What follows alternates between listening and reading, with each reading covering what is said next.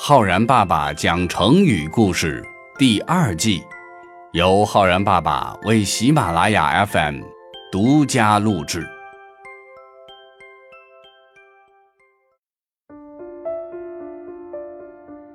亲爱的小朋友们，我是浩然爸爸。小朋友们，每个人的人生都如同一部传奇，传奇有开始之时。也会有落幕之时。历史上有一个伟大的人，他波澜壮阔的人生传奇，开始于一个成语，落幕时又留下一个成语。最巅峰时期也有一个几乎人人都知道的成语。这个人名叫班超。今天浩然爸爸来给小朋友们讲三个成语。投笔从戎，力不从心，和不入虎穴焉得虎子。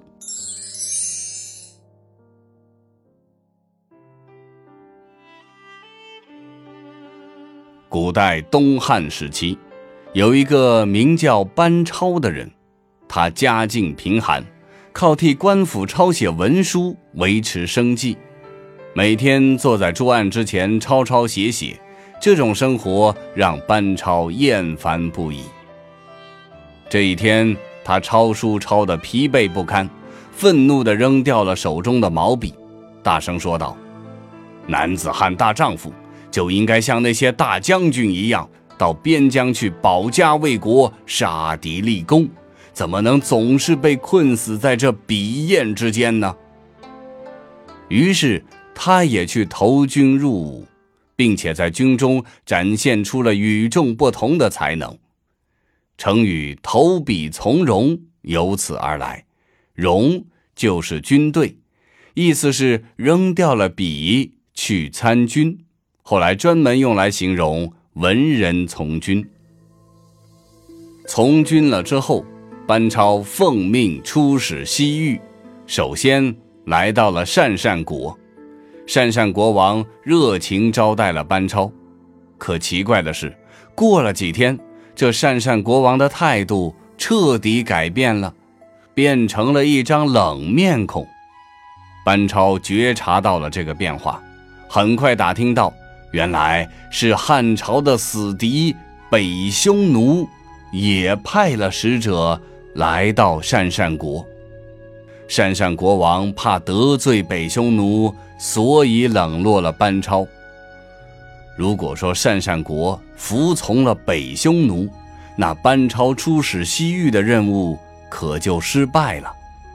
于是班超当机立断，召集部下三十六人，对他们说：“不进入老虎的巢穴，怎能抓得住小老虎呢？今天晚上我们要趁夜攻打匈奴使者，消灭他们。”让鄯善国知道我们大汉王朝的厉害，从此以后再也不敢勾结匈奴。当天夜里，正好刮着大风，班超顺风纵火，杀进了匈奴使者的住处。第二天，班超将匈奴使者的首级扔在了鄯善国王面前，鄯善国王大惊失色，慌忙表示。愿意归附汉朝。成语“不入虎穴，焉得虎子”由此而来，意思就是不进入老虎的巢穴，怎么能抓得到小老虎呢？比喻不经历艰险就不能取得成功。之后，班超在西域。度过了二十七个年头，立下汗马功劳，但是他老了，身体逐渐衰弱，而且非常思念家乡。他的妹妹班昭上书请求皇帝说：“我哥哥年纪大了，头发都白了，只有扶着手杖才能走路了。”他的力气已经不能顺从心里的意愿，请皇帝让他回到家乡吧。皇帝也被为了国家奉献一生的班超深深感动了，下旨让班超回返都城洛阳。回来之后不到一个月，一代伟大的军事家、外交家班超与世长辞，终年七十一岁。而成语“力不从心”。来自于班超的妹妹班昭请求皇帝时的那篇文章，意思是心里想着做某件事情，但是力量已经不够了，做不成了。关于班超一生的故事，记载在南朝刘宋历史学家范晔所写的《后汉书》《后汉书》的《班超列传》和《西域传》中。都有他的故事。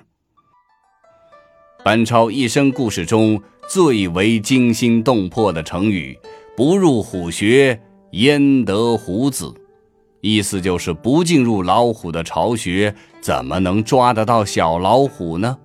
比喻不经历艰险就不能获得成功。小朋友们，真正的勇敢，那就是知道危险就在眼前。还能够迎着危险冲上去，拥有这种勇气的人，往往也将成就一番别人所不能比拟的伟大成就。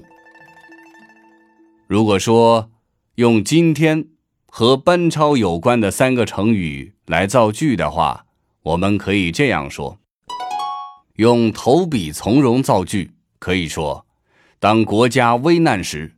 许多青年学生投笔从戎，走上了救国存亡的革命道路。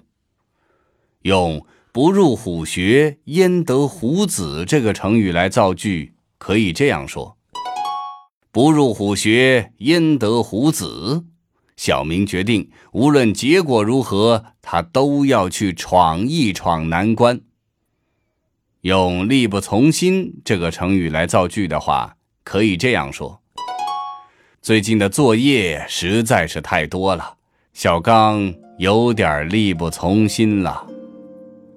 好了，小朋友们，你学会了今天浩然爸爸讲的和班超有关的三个成语吗？一个是投笔从戎，一个是力不从心，还有一个是不入虎穴，焉得虎子。我们明天再见哦。